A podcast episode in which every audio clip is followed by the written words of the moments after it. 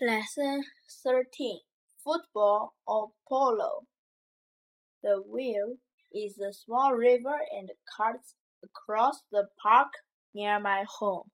I like sitting by the Wayle on fine afternoons.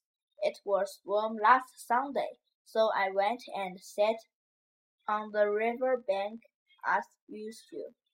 Some children were playing games on the bank and there were some people rowing on the river.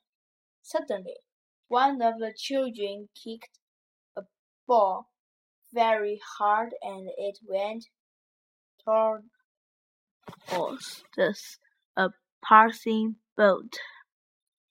Some people on the bank could out to the man in the boat, but he did not hear them.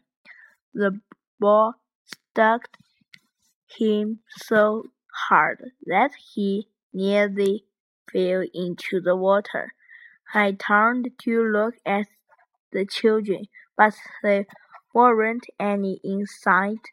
They had all run away. The man lounged when he realized what had happened. He called out to the children and threw the ball back to the bank.